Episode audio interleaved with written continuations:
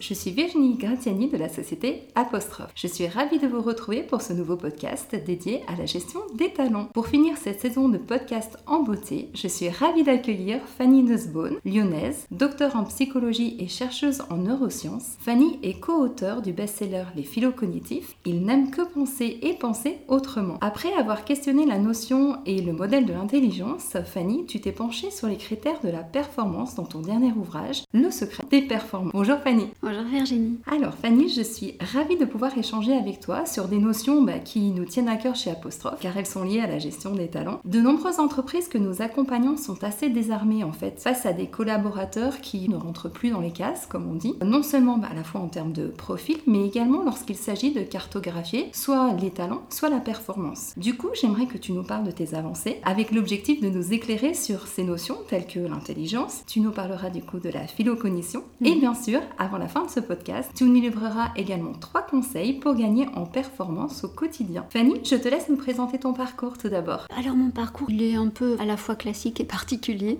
D'abord, j'ai connu euh, l'hypnose quand j'étais petite, quand j'avais 8-9 ans à peu près. Un ami de mes parents a organisé un groupe euh, d'hypnose pour les ados et j'étais venue m'immiscer euh, là, donc ça a vraiment changé les choses pour moi. Et puis ensuite, j'ai fait une fac de psycho, assez classique, mais en même temps, je me suis formée à l'hypnose, à la sophrologie, à la thérapie d'approche systémique et tout ça a, vraiment, je pense, enrichi mon parcours. J'ai créé un cabinet de, psychologie et ensuite je me suis lancée dans une thèse où euh, là, je me voyais pas euh, ne penser à la psyché euh, qu'en termes absolus sans, mettre la psyché en, en, lien avec, avec les neurosciences, avec le cerveau. Et donc j'ai décidé de me lancer dans une thèse en psychologie et neurosciences, alors que je connaissais pas grand chose, si ce n'est rien, aux, neurosciences. Et voilà, ça a été mon, mon, entrée dans les neurosciences et ça, je pense, révolutionné à la fois ma, ma pratique et ma vie. Ok, alors du coup aujourd'hui, en plus d'être une auteure à succès, euh, quelles sont exactement tes activités professionnelles? Alors aujourd'hui, euh, donc j'ai créé, je dirige un centre qui s'appelle le Centre Pyrène, où il y a une dizaine de, praticiens, euh, psychologues, neuropsychologues, psychopédagogues qui accompagnent les enfants, les ados, les adultes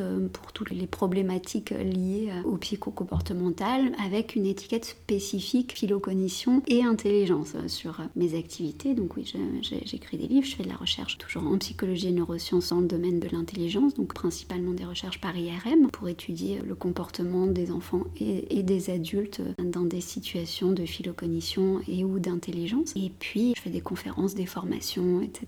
C'est là mon activité. Alors dans le domaine des ressources humaines, nous parlons particulièrement euh, souvent de potentiel au mhm. regard de certaines dimensions, notamment par exemple bah, du coup celle du potentiel managérial. Cependant, dans le domaine de la gestion des talents, on a aussi beaucoup d'entreprises qui vont être à la recherche de ce qu'on appelle les hauts potentiels. Il me semble que c'est un sujet sur lequel tu as travaillé. Mhm. Donc suite à tes travaux, j'aimerais bien que tu nous dises si cette classification des hauts potentiels, elle est toujours valable. Oui et non, disons, bon déjà le, terme qui est employé de haut potentiel, c'est pas celui que j'utilise puisque j'utilise philocognition euh, pour plein de raisons. Donc euh, je vais reprendre rapidement tous les termes qui sont employés ou qui ont été employés. D'abord surdoué, ensuite précoce, ensuite haut potentiel et puis en, passant par le zèbre de, de Jeanne Siofachin. Parmi tous ces termes, il n'y en a pas un qui semble adapté pour beaucoup de personnes parce que ces termes soit, euh, soit sont faux dans, dans, la manière dont ils décrivent le phénomène, par exemple la précocité, on ne voit pas de précocité dans le sens d'avance sur le plan du développement cérébral chez ces personnes-là, soit euh, sont des termes qui ne couvrent pas tout le phénomène. Donc j'ai proposé philocognitif. Un philocognitif, c'est quelqu'un, le préfixe phil, pour dire aimer, investir massivement, être même parfois obsédé par, euh, par quelque chose. Et puis bah, la cognition, on va dire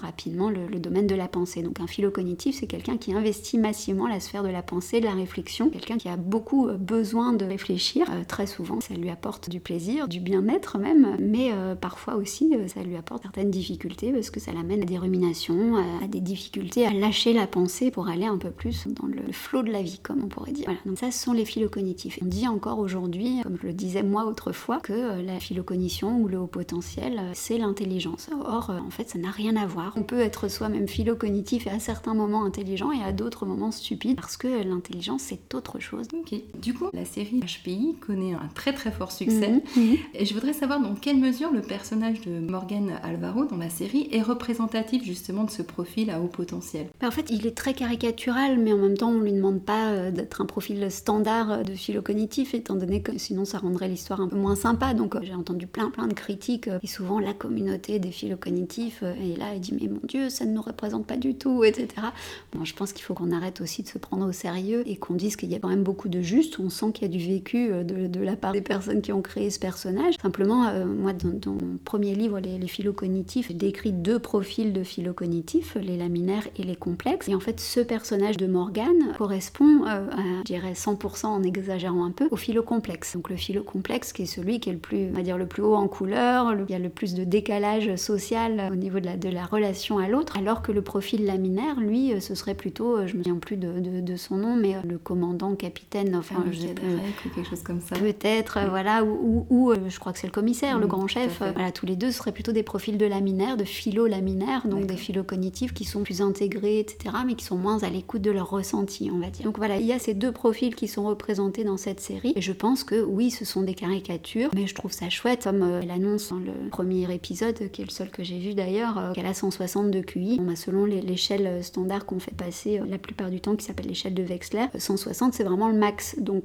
et moi j'en ai jamais rencontré des 160, vous voyez. Donc voilà, c'est une caricature, mais je trouve que c'est une caricature plutôt bien fichue pour des philo complexes.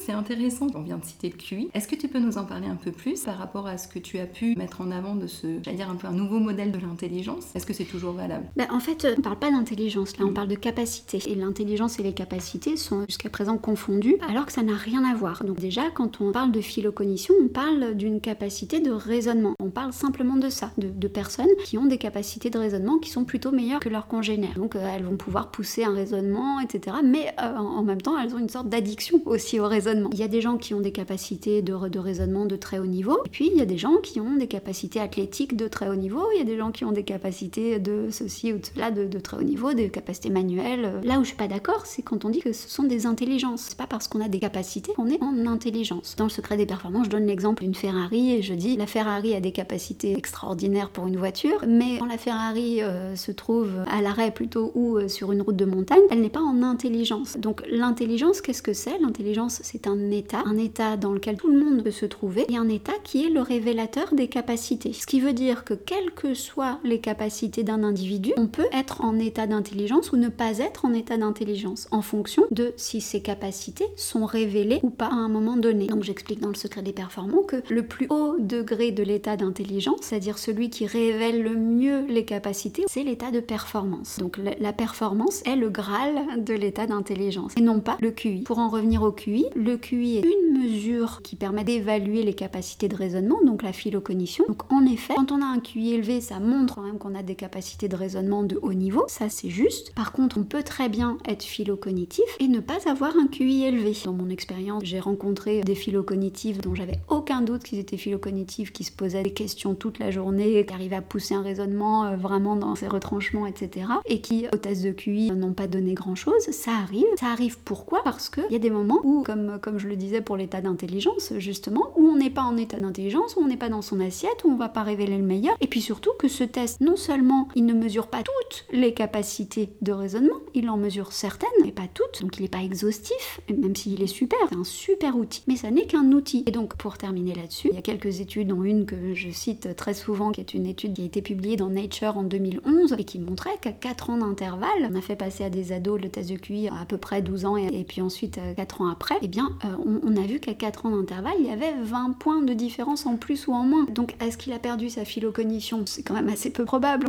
Alors, on va revenir sur l'intelligence, mais juste avant, est-ce que tu peux nous dire deux mots aussi sur le quotient émotionnel? Alors, je vais pas parler de quotient euh, parce que aujourd'hui, il n'y a pas de test validé justement comme le, quotient intellectuel. Il n'y a pas vraiment un test reconnu. On a des questionnaires qui évaluent les capacités émotionnelles, relationnelles, d'empathie, d'écoute de l'autre, de compréhension de l'autre et de communication avec autrui. Et ça, on va dire que ce sont des questionnaires, mais il n'y a pas forcément besoin d'avoir un questionnaire pour ça, mais c'est ce qu'on appelle les soft skills. En entreprise particulièrement, je trouve qu'il y a vraiment un problème avec ça. C'est-à-dire avec justement cette notion de phylocognition et cette notion de soft skills. Qu'est-ce qui fait qu'un manager, par exemple, va être un bon manager ou que soi-même dans l'entreprise, qu'on soit manager ou pas, on va se sentir bien et épanoui et qu'on va devenir efficace, performant dans l'entreprise, ce sont deux éléments. C'est premièrement arriver à se différencier, à faire la différence dans l'entreprise, arriver à non pas chercher à s'intégrer, ou en tant que manager, ne pas essayer d'intégrer forcément quelqu'un qu'on va recruter à son système habituel. Chercher des gens qui vont faire la différence. Et faire la différence, ça veut dire justement montrer ses capacités propres, arriver à être en état de les révéler. Ce qu'on cherche tous, ce qui fait qu'on est bien ou pas dans une, entreprise, dans son travail, c'est quand ton travail a du sens. Et qu'est-ce qui fait que son travail a du sens? C'est quand on arrive à faire la différence par rapport à son voisin. Et deuxièmement, être en performance, qu'on soit manager qui va chercher quelqu'un pour son équipe ou pour soi-même en tant qu'employé dans une entreprise lambda, on va dire, eh bien, c'est la sensation qui n'est qu'une illusion, mais la sensation de contrôle. Quand on a la sensation qu'on est en contrôle, qu'on s'approprie les choses, qu'elles nous appartiennent, eh bien, alors dans ce cas-là, on va être beaucoup plus en performance que quand on a la sensation de subir et de devoir obéir. Alors les deux éléments dont on parle, ils sont pas faciles à trouver en entreprise. Le fait de faire la différence dans un système où on essaye au contraire que tout le monde soit dans un même moule et le fait d'être en contrôle et d'avoir du sens, où on est dans un univers où c'est extrêmement difficile parce que parfois même la direction a du mal elle-même à trouver un sens à ce qu'on lui demande ou en termes de management intermédiaire. Alors du coup, est-ce que la personne en tant que telle, elle, elle peut agir sur ces deux volets-là? Oui, elle peut agir. Alors je sais pas si on est au moment des trois trucs ou pas. Oui, tu peux y aller.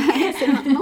je sais pas, c'est toi qui, qui oui, oui, de C'est vrai qu'on avait dit qu'on terminait le podcast avec trois astuces pour être plus performant au quotidien. Voilà, donc on y est. Alors en fait, d'abord, il faut apporter quelques éléments théoriques. Quand on est en état de performance, c'est le degré le plus élevé de l'état d'intelligence. Quand on est en performance, on a trois choses qui se passent. D'abord, on a une énergie qui est importante. On est en hyperactivité. Hyperactivité, ça veut pas dire forcément qu'on bouge dans tous les sens. Hein. L'hyperactivité, c'est vu comme ça, comme ce qu'on appelle chez les petits l'instabilité motrice. C'est pas seulement ça l'hyperactivité, ça peut être ça, mais ça peut être aussi le fait d'avoir besoin de traiter les choses en simultané et puis bien sûr de les traiter vite, d'aller vite en besogne pour le coup. Deuxième point, on est dans une conscience que j'appelle une conscience totale. On va pas dans le détail des choses, on voit les choses à 360, on évalue par le flair, par l'intuition les choses après les avoir travaillées bien sûr, mais à ce moment-là, étant donné qu'on déclenche facilement, on déclenche facilement parce qu'on a cette capacité à accepter son intuition, à accepter que la partie inconsciente de son cerveau prenne le relais. Et puis enfin, le troisième élément, c'est que, pour le dire un peu grossièrement, on s'assume. C'est-à-dire que quand on est en performance ou quand on est un performant, c'est-à-dire quelqu'un qui performe très souvent, euh, on ne crée rien forcément de particulier, on n'a pas une, une, idée de génie extraordinaire, mais en tout cas l'idée qu'on a, on va la porter jusqu'au bout et de façon indépendante de ce que pensent les autres. Donc on ne va pas s'intégrer à un système, on va se différencier et ensuite amener l'écosystème avec soi. Donc ça demande de l'indépendance, une autonomie mentale et émotionnelle assez importante. Donc pour les trois trucs et astuces qui vont avec ces trois éléments théoriques, eh bien d'abord pour la pensée rapide, pour s'entraîner à être en performance, il faut s'entraîner à penser rapidement. Pour accélérer sa pensée, il y a plusieurs trucs comme euh, essayer de répondre du tac au tac sans passer par le raisonnement ou alors apprendre à lire rapidement. La lecture rapide aide à penser plus rapidement. Ça c'est pour le premier point. Pour le deuxième point, la conscience totale, euh, le flair, l'intuition, essayer d'écouter son intuition le plus souvent possible. C'est-à-dire la plupart du temps, euh, on se dit surtout dans notre société hyper cartésienne, non non attends, je vais me poser pour réfléchir, faire un petit tableau avec les pour, les contre et tout ça, bah là, essayez euh, de, s'entraîner le plus souvent possible, faire appel à son intuition, jouer à des jeux avec ses enfants, euh, utiliser l'intuition au quotidien euh, pour vous mettre en situation. Et puis le troisième point, la troisième astuce, bah, c'est l'exposition pour travailler son autonomie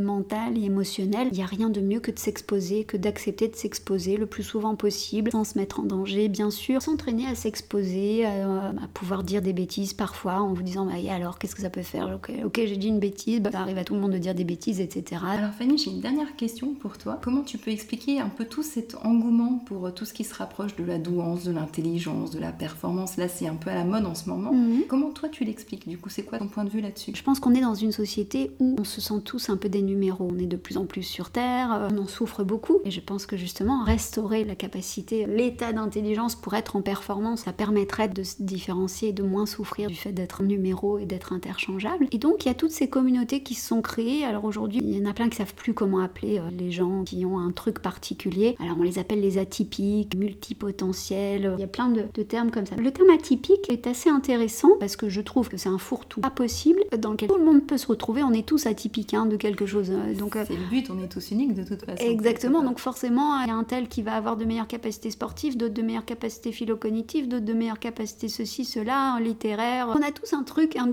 un peu particulier. Mais sauf que ce truc particulier, très souvent, étant donné qu'aujourd'hui on arrive de moins en moins, je pense, à être en état d'intelligence pour le montrer aux autres, pour arriver à, ce que ça soit révélé, à mettre son diamant dans un écrin, et eh bien alors on va s'intéresser à tout ce qui va nous permettre de montrer qu'on est spécial. Et donc Donc de quoi on a envie le plus au monde, et c'est ça la performance, c'est de montrer au mieux chacun sa spécialité, sa spécificité. Donc voilà, pourquoi il y a un tel engouement pour ça? Parce que je pense qu'on est tous des numéros et qu'on n'a plus envie de l'être. je partage effectivement, c'est le sentiment aussi que bon nombre de nos candidats que l'on rencontre aujourd'hui au sein de l'entreprise, mm. hélas, comme tu mm. dis. Ok, super. Merci Fanny d'avoir partagé tes recherches et connaissances avec nos auditeurs. Ce que je te propose, bah, c'est tu restes disponible bien sûr pour euh, poursuivre les échanges pour ceux qui souhaitent aller plus loin. Et de votre côté, vous pouvez nous laisser un commentaire sur la page de notre podcast ou nous contacter par mail ou également remplir le formulaire sur le site apostrophe.fr. Merci à tous pour votre fidélité, pour vos retours, commentaires et compléments sur nos podcasts. J'ai adoré réaliser cette première série de podcasts avec l'ensemble des personnes brillantes interviewées depuis quelques mois, dont tu fais partie, Fanny. Merci, encore pour ta présence. Et comme d'habitude, vous pouvez également retrouver toutes nos ressources qui sont accessibles sur apostrophe.fr, onglet ressources avec un S.